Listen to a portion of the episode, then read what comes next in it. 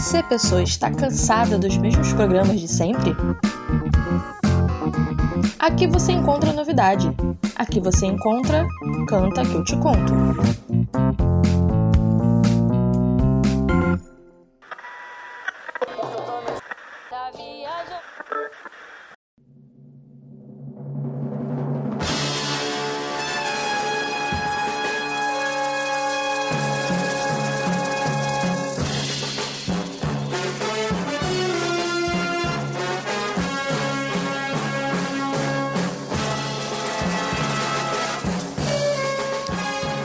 E aí, Gustavo, tudo bem, cara? Como é que tá você aí? Como é que tá nessa quarentena? Fala aí, Pedrinho. Porra, cara, para satisfação estar tá aqui contigo. Bom, da medida do possível, a gente tá vivendo aí, mas é, nem todos os dias são tão bons quanto a gente gostaria, mas a gente faz o que a gente pode. Você já ouviu falar no Lamartine Babo? Grande compositor brasileiro aí do início do século XX. Cara, para ser bem sincero, eu não lembrava dele de nome não lembrava até que você me trouxesse toda essa informação, toda essa cultura aqui. Mas depois, assim, de ver algumas coisas, de procurar um pouquinho mais, eu, eu descobri que eu já tinha tido contato com a obra, mesmo sem saber, assim como eu acredito que muita gente tenha tido. E não faço ideia de quem seja esse homem. Pois é. Eu, eu conhecia por alto também, não conhecia metade da história de vida dele, uma história muito interessante, tá? É, ele nasceu ali no Rio de Janeiro, conhece Rio de Janeiro? Não sei se você tá familiarizado. Já ouvi falar. E no dia 10 de janeiro de 1904, bem no início ali do século 20.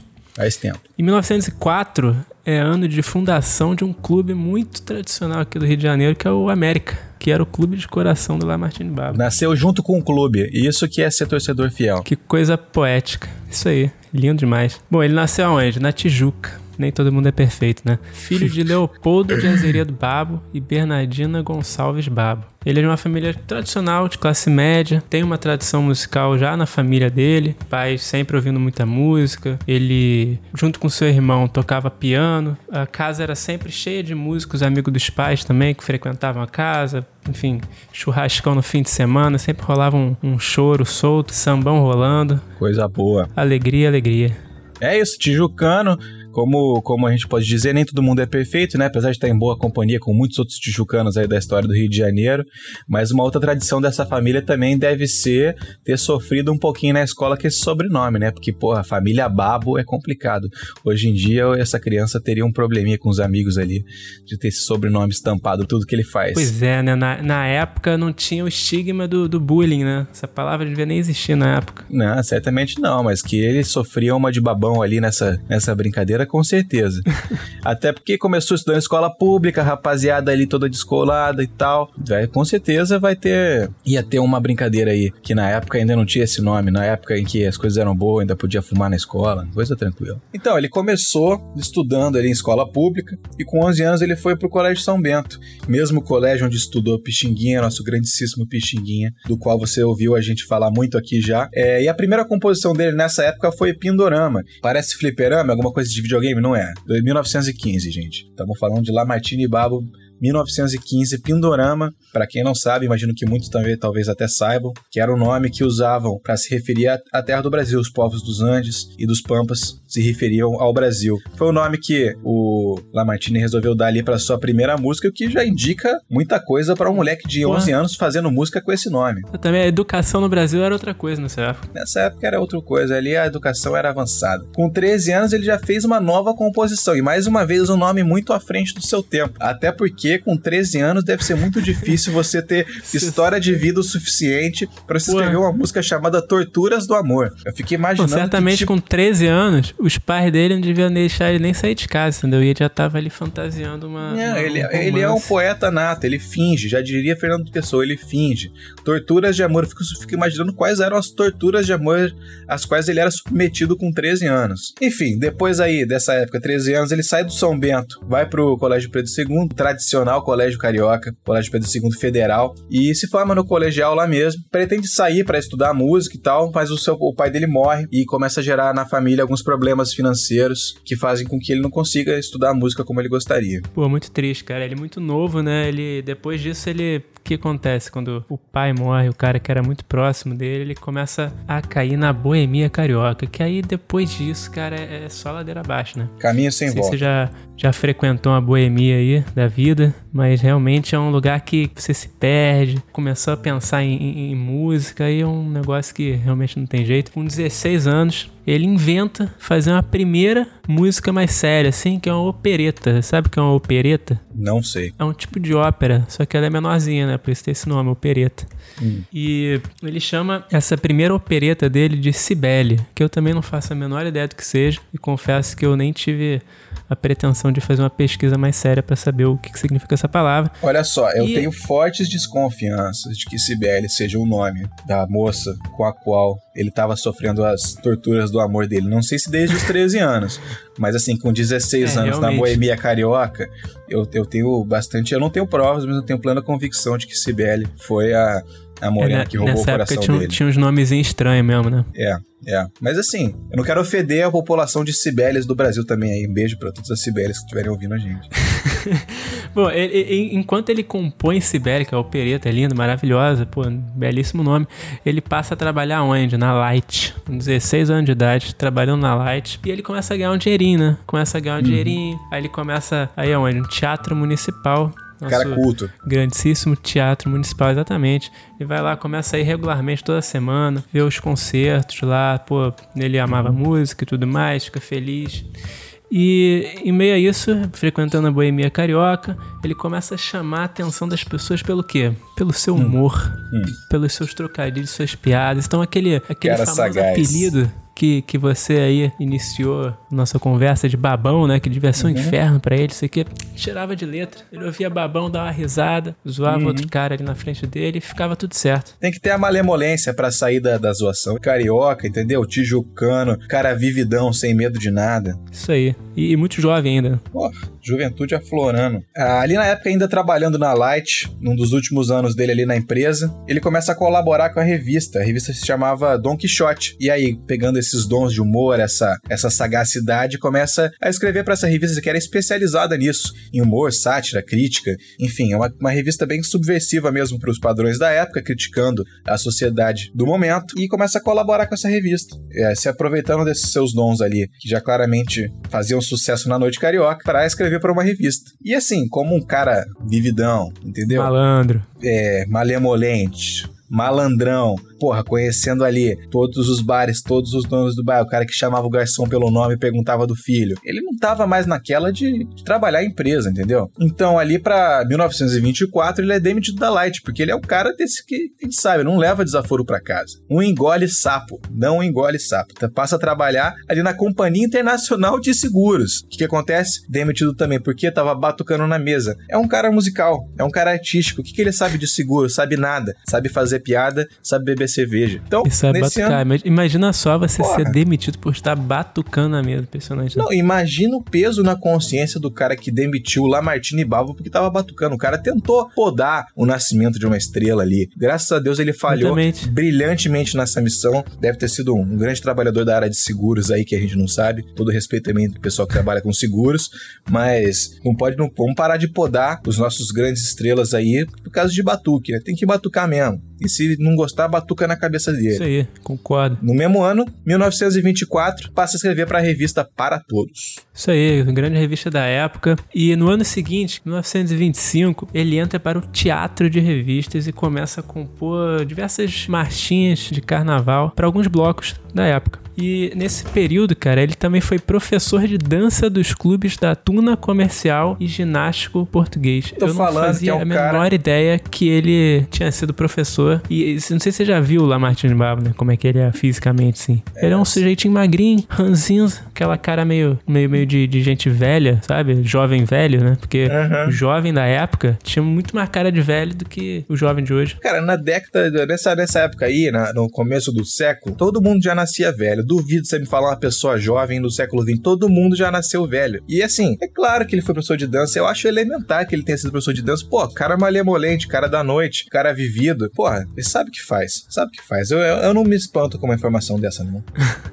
Enquanto ele torna professor de dança, começa a compor marchinha no teatro de revista, ele se encanta demasiadamente com, com, com o mundo carnavalesco. Então, uhum ele começa a se adentrar ainda mais ali no, nos blocos de carnaval e no universo carnavalesco. E em 1929, ele estreia como cantor na rádio Educadora com sua voz belíssima em falsete, acompanhando quem? Ari Barroso. Ari, Ari Barroso, grande nome da música brasileira. Cara estreia em, em, grande estilo. Não tem como, não. Eu, infelizmente, eu não encontrei essa, essa, essa canção aí pra gente dar uma degustada na voz do, do nosso querido Babo. Mas, uhum. enfim, vamos ficar devendo essa aí pra vocês. Se alguém souber onde tem, manda pra gente. Isso aí. Depois aí dessa estreia como cantor ainda na rádio, com, com Ari Barroso, ele ganha um concurso da revista o Cruzeiro, que inclusive é uma revista importantíssima da história do, do jornalismo brasileiro, com a marchinha que ele fez chamada Bota o Feijão no Fogo. No mesmo ano, e ele passa a ter um programa, programa dele, programa próprio de rádio. Porra, olha só o nível do cara. Ascensão meteórica. Como é que é o nome desse programa aí? Horas Lamartinescas. Não, é de uma criatividade impressionante. É, genial. Impressionante, né? Também é. fico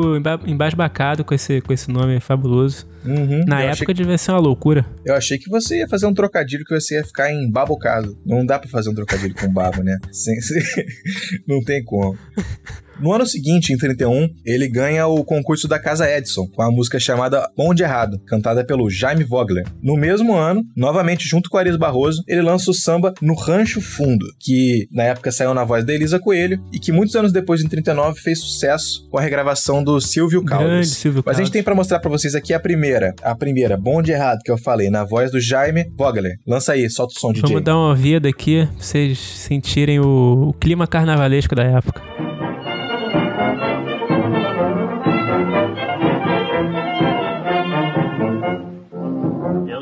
Viajo em bonde de São Luís, Durão, São Luís, Durão, bonde mais caro é para gente. É, como vocês podem ver aí, é muito diferente do que a gente entende por uma música carnavalesca hoje em dia, até parece uma coisa meio trilha sonora de época mesmo, e não é à toa que parece isso, né? Lamartine foi o cara que marcou essa época. Não é à toa que esse gênero, esse estilo musical é tão associado na nossa cabeça a uma época enfim, a época dele. Sim, ele que marcou essa época de marchinhas, né? Ele foi muito importante uhum. nesse período da música brasileira.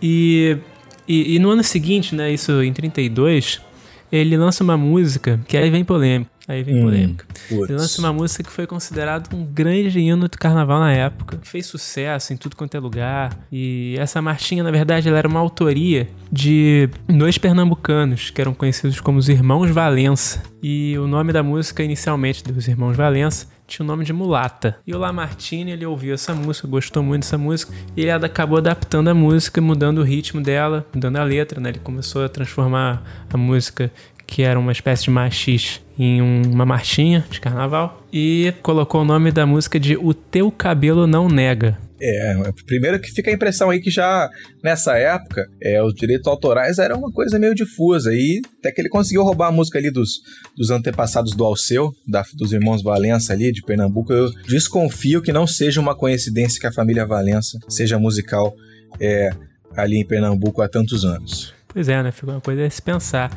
E o, a, a, música, né, o Teu Cabelo Não Nega, ela foi um grande sucesso na época e o Lamartine Baba, é importante a gente dizer aqui que ele era um cara branco, de classe média, né? E vamos dar uma olhada na letra? Fala pra nós, declama. o seguinte, o teu cabelo não nega, mulata, porque és mulata na cor mas como a cor não pega, mulata, mulata quer o teu amor. Bom, visivelmente hoje, né, que a gente lendo esse tipo de, de, de composição, uhum. assim, a gente vê que tem alguns problemas bem sérios, né? É. E em 2007, 2007 não, 2017, se não me engano, uhum. começou aí uma reviravolta e um revisionismo em cima dessa, dessa composição, que marcou a época, diversas pessoas revisando a música, trazendo à tona uma música com conteúdo claramente racista, né? Mas que é, ainda assim a galera ficou, uma parte da galera ficou defendendo lá Martini Babo porque ele estaria usando uma expressão Uhum. que seria uma expressão de que o, o não pega ali, algumas Uhum. pessoas defendem que seria não importa. Tipo, o teu cabelo não importa, porque na época as pessoas falavam não pega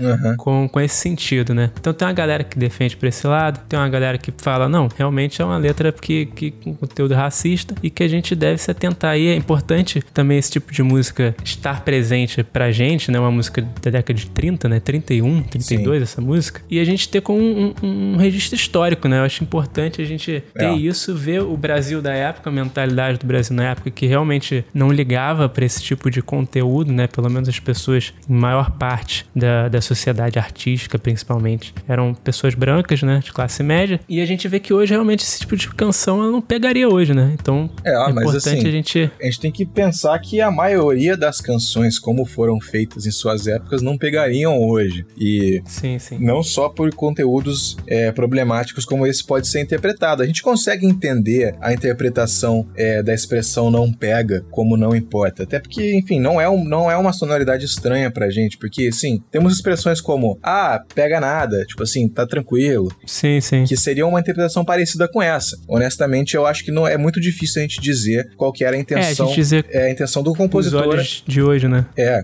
é muito difícil a gente dizer com a nossa interpretação de hoje o que, que ele queria falar, mas se incomoda uma parcela da população que interpreta isso como racista, deve ser pensado e tal, obviamente sem é, apagar a obra do cara, mas é uma, uma questão para se pensar e ao mesmo tempo não, não se esquecer de, de não cometer um anacronismo aqui, de ficar analisando demais uma letra que, que não foi escrita hoje, como se ela tivesse sido lançada hoje. E aí cabe a, a, a, a própria Sim, sim. indústria e as pessoas, os consumidores, saberem é, até que ponto vale reviver músicas com conteúdo desse tipo.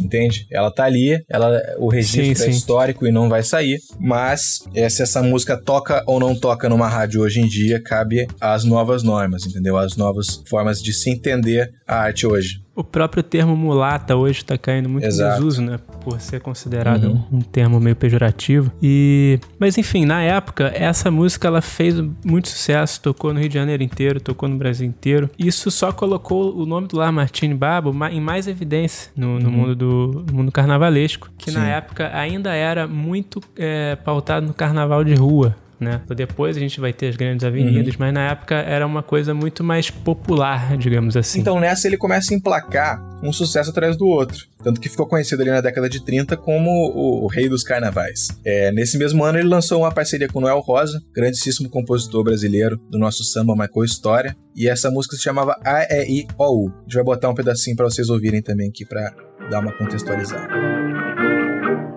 Uma, duas andolinhas, na panturrinha. Ciranda, cirandinha, vamos todos cirandar. L-I-O-U, W, W, na cartilha da Juju, Juju. A-L-I-O-U, W, W, na cartilha da Juju, Juju. Eu acho graça nessas composições antigas. Elas Uma coisa meio, meio, meio, meio, meio boba, né? Uhum. Meio, meio... parecem meio Não, infantilizadas, ela não é né? boa, mas é meio ingênua. É, é. Uma coisa. É. Bem interessante, acho, acho bem legal.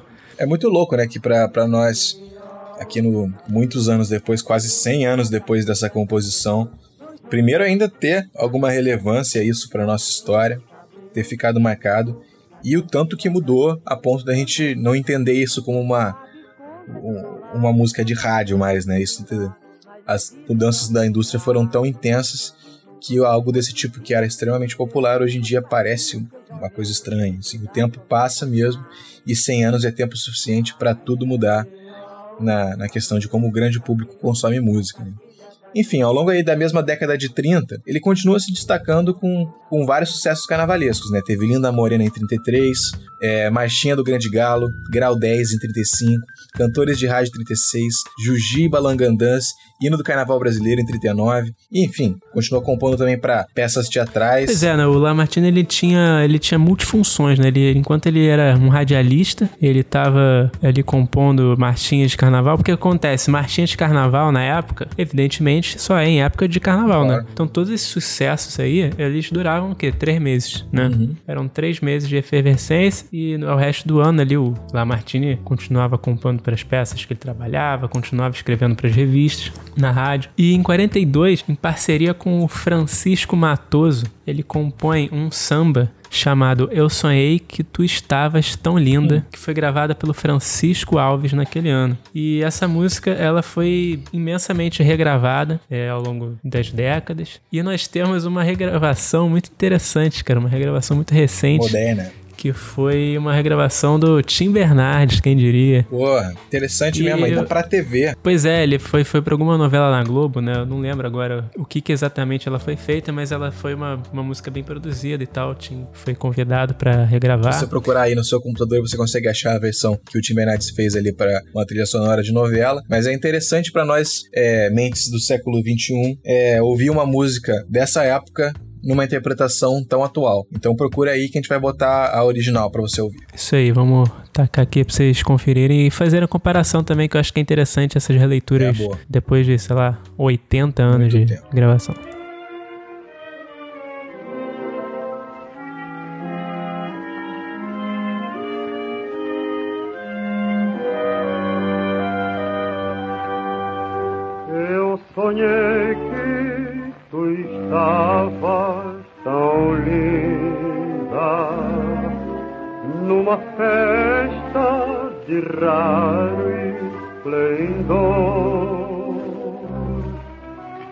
Vestido de baile lembro ainda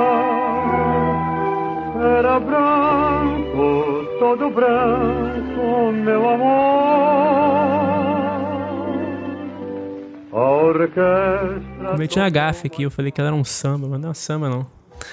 ela é uma espécie de? De um, um bolero melodramático, coisa Ela é bem... sofrida. O gênero dela é sofrimento, bem Tim Bernardes. Era muito comum na época também, essas músicas bem dramáticas. Uhum. E, bom, a gente tá falando ali da década de 40, né? O Lamartine, ele, ele começou a compor ali com uns 13 anos de idade, década de 40, ele já tá ficando mais velho, né? Ali a, a sua condição, ali, sua efervescência criativa começa a diminuir um pouco e ele para de fumar, 47, tentar cuidar da saúde, né? Isso estava atrapalhando muito ele, fumava demais. Na época a gente não tinha muitas essas campanhas de que você parasse de fumar, que fazia mal à saúde. Todo mundo sabia, mas ninguém, ninguém parava, né? Os cigarros na época deviam ser mais pesados também. E ele começou a ficar sem dente, cara. É, e isso pois começou a atrapalhar ele na fala, no canto. Passa a engordar depois que para de fumar. Muda bastante a aparência dele, Pois que é. era muito franzina, era muito magrinho, muito. que dava muita margem pra piadas que faziam com ele, com a aparência dele. Ele vai ficando com uma saúde mais debilitada. E aí, nos anos 50, na tentativa de melhorar essa saúde dele, que tava ficando bem debilitada, ele também se dá uma afastada da boemia e ele começa a entrar onde? Num, num negócio que hoje é muito importante, ainda assim muito Com negligenciado. certeza, também. muito importante, cara. Começa a fazer militância na defesa dos direitos autorais da União Brasileira de Compositores, que é o UBC. Então veja só que, que ironia do destino. Ele pega lá a música dos Irmãos Valença,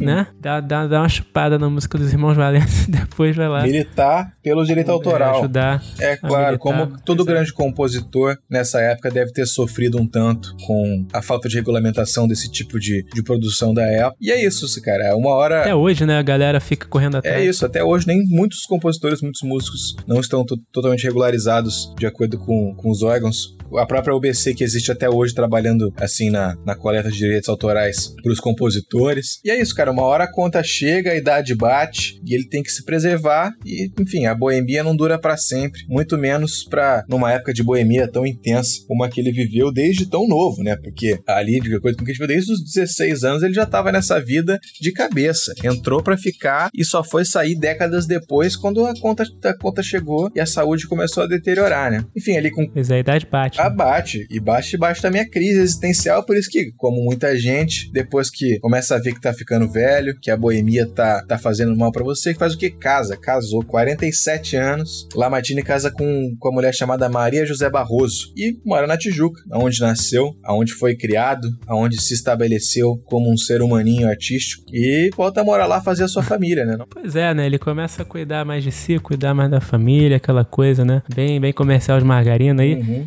E ele, e nos anos 50, ele ainda fica meio de lado, assim, ele deixa de, de compor tantas marchinhas, tentando cuidar da, da saúde, ficando com a família. E em 56, cara, acontece uma tragédia que é a morte de um grande amigo e parceiro do Lamartine Babo, que é o Weber de Boscoli. Em toda essa turbulência é, artística que ele estava vivendo internamente, né? Saúde, questão de, de a idade tá, tá cobrando, é, ele acaba encerrando a sua carreira como radialista. Né? Que, que teria acompanhado aí boa parte da vida dele. E aí no finalzinho da década de 50, 59, ele lança Os Rouxinóis, que é uma marchinha também feita pro rancho Rouxinóis da ilha de Paquetá. Em 1963, mais especificamente, em fevereiro, ele sofre um infarto, cara. Pois é.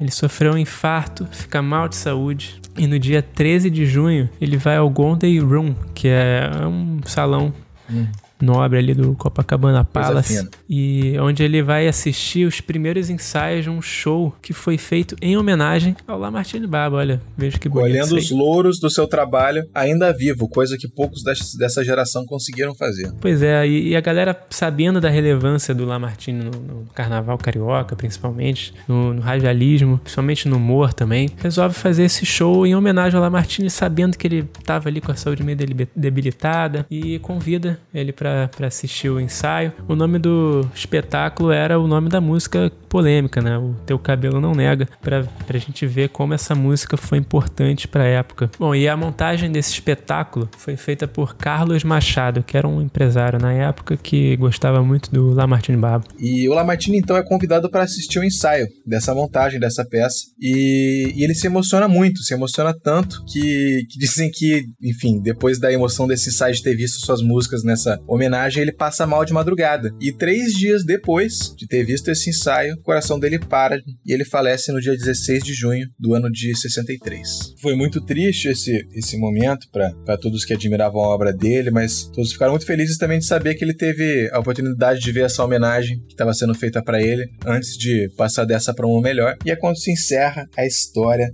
desse grandiosíssimo compositor. A gente ficou aqui com, com uma história de um dos maiores nomes aí da, da música brasileira do início do século XX. E ficamos por aqui. No episódio anterior você ouviu Pixinguinha. No episódio seguinte a gente ainda não sabe quem será o Fica próximo. aí a seu critério. Provavelmente algum desses nomes aí mais antigos. Uhum, A gente gosta de coisa velha. Lança aí, lança uma música dele aí, lança uma música do Lamartine aqui para fechar com chave de ouro. Beleza, beleza. Então vamos terminar aqui. A gente se despede. Espero que todo mundo fique bem, em quarentena aí, se cuidando, Máscara, cuidando da saúde. Usa máscara, álcool gel, porra álcool toda. gel. E a gente vai se despedindo. Valeu, galera. Vou botar aqui a última música do Lamartine Nossa. e a gente se despede. Botafogo, Botafogo, campeão desde 1910. Ô, ô, ô, Pedro aí, O que foi, cara? tu- eu sei que tu é bo- botar, botafoguense aqui. Eu já tô tendo que lidar com o fato de gravar com botafoguense. Tá tocando o hino do Botafogo, eu não vou botar um bagulho aqui também. Vou botar aqui, foda-se. Não, não, pera aí, cara. O que, que você tá fazendo, cara? O que, que é isso, cara? Você tá avacalhando o programa, cara. Tá Ué, tu maluco? falou que ia botar a música Eu do cara. aqui. Eu botei o hino do meu time, tu botou do seu. Eu tô. Eu tô botando. Eu tô botando a composição aqui do Lamartine Babo, cara. Grande hino glorioso. Tô entendendo, o hino do Corinthians é outro maluco aí. Pô. Pô, faltou dar essa informação. Faltou dar essa informação pro povo brasileiro. Putz, faltou, né? A gente A esqueceu, galera cara. tá, tá Pode crer. desinformada e é por isso que eu vou falar pra você. Eu vou chegar bem pertinho do microfone pra falar. Eu cravo que todo mundo, você aí, na sua casa, você já ouviu uma música do Lamartine Babo. E é por isso, cara, é por isso. O cara tá presente na cultura brasileira no nível mais profundo possível, que é o do hino de futebol. Conta essa história pra gente, Pedro. Vai, vamos informar a população. Todo, todo bom carioca, amante de futebol e que gosta do seu clube de coração, sabe cantar o seu o hino de ponta a ponta, não sabe, ou pelo menos não sabia até agora, porque a gente aqui traz informação, traz cultura, traz conhecimento, Que é cultura! que os hinos dos grandes clubes cariocas, pelo menos dos grandes não, né? Mas assim, pelo menos 11 clubes cariocas têm hinos populares compostos pelo grandioso Lamartine Olha só. Em 1945, cara, foi lançado no programa Trem da Alegria os 11 hinos dos clubes cariocas. Segundo o próprio Lamartine, ele foi desafiado pelo Eber Boscoli, o mesmo amigo que, que faleceu ali no, no final dos anos 50, a compor um hino de futebol de algum clube do Rio e lançar todo, toda semana no programa Trem da Alegria. Porra. E assim fez, cara. É isso é motor da Cumpriu criatividade. Exatamente como combinado. Compôs um hino por semana, lançou um hino por semana dos 11 clubes de futebol do Rio de Janeiro, que na época eram o América, o Botafogo, Flamengo, Fluminense, Vasco, Bangu, Madureira, Olaria, São Cristóvão, Bom Sucesso e Canto do Rio. É o grande 11 do futebol carioca. E, e- e um detalhe aqui é que esses hinos, eles, eles não são conhecidos, eles são conhecidos, né? Ninguém mais conhece os outros hinos, mas todo clube de futebol tem um hino popular e um hino oficial. Que loucura. E o Lamartine ficou a cargo desses hinos populares, cara, que é o que a gente conhece até hoje, que a gente canta, todo mundo sabe na ponta da língua. Pois é, que cara. são maravilhosos. A pessoa geralmente não sabe disso, né? O fato de existir essa extra-oficialidade dos hinos que a gente conhece, dos hinos que a gente sabe cantar e que a gente tá Eu, cansado eu de não fazia ideia disso. Pois é. É, é por isso que a gente traz a informação aqui para as pessoas. Os quatro grandes do Rio têm dois hinos oficiais e um popular, tirando o, o Flamengo, que tem só um oficial. E os hinos conhecidos hoje aqui dos clubes do Rio são todos dele.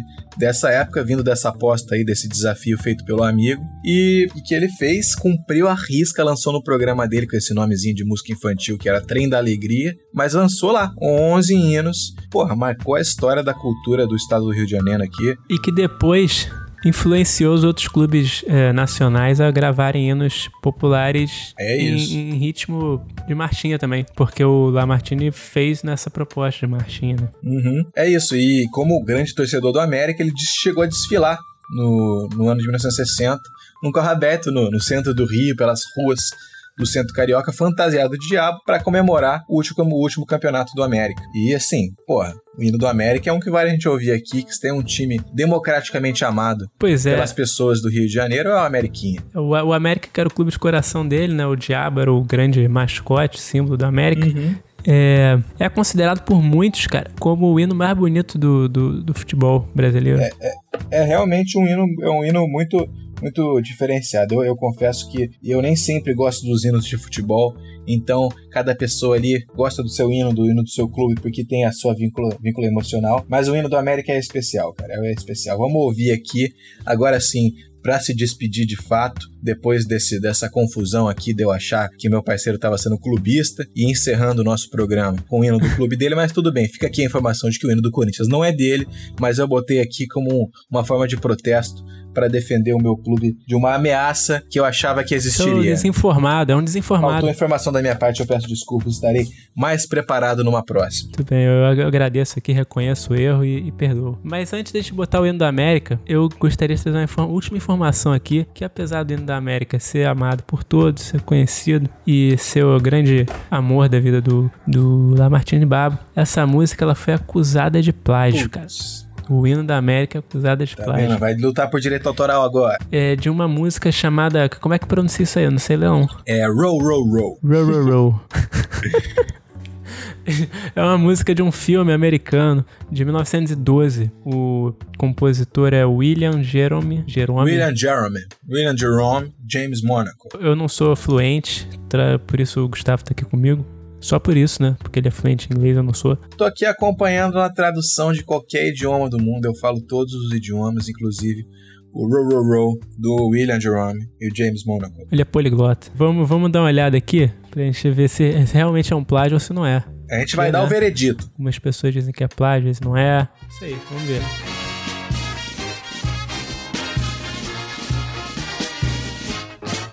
Hei de torcer, torcer, torcer, hei de torcer até morrer, morrer, morrer.